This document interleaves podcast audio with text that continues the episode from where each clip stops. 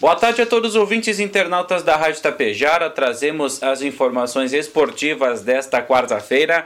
Falamos sobre a terceira derrota consecutiva da seleção brasileira pelas eliminatórias da Copa do Mundo de 2026. Foi a primeira derrota do Brasil em casa em toda a história das eliminatórias e justamente contra a Argentina. Antes da bola rolar, uma confusão generalizada na torcida. Torcedores argentinos foram detidos após os confrontos.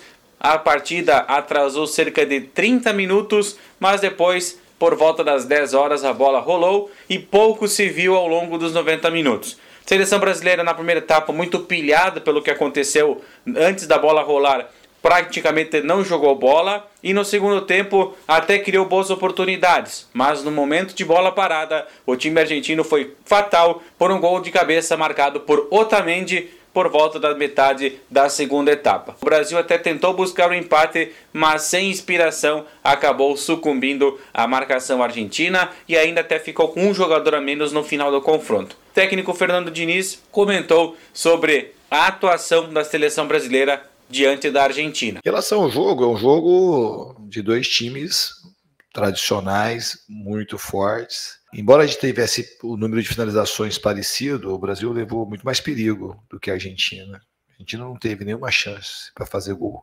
A chance que a Argentina teve foi esse bola de escanteio, que a gente, a gente errou na marcação e Otamendi conseguiu fazer o gol. E a gente teve quase também chances, muitos contra-ataques meio claros para poder acertar o último passe, para poder finalizar. Então a gente esteve muito mais perto da vitória durante todo o jogo do que a Argentina e o resultado eu achei bastante injusto hoje. Os próximos compromissos da seleção brasileira pelas eliminatórias acontecem somente no mês de setembro de 2024, após a realização da Copa América. Até lá, o Brasil terá então dois amistosos em março contra a Inglaterra e também contra a Espanha e no meio do ano a Copa América nos Estados Unidos e já possivelmente com o técnico Carlo Ancelotti.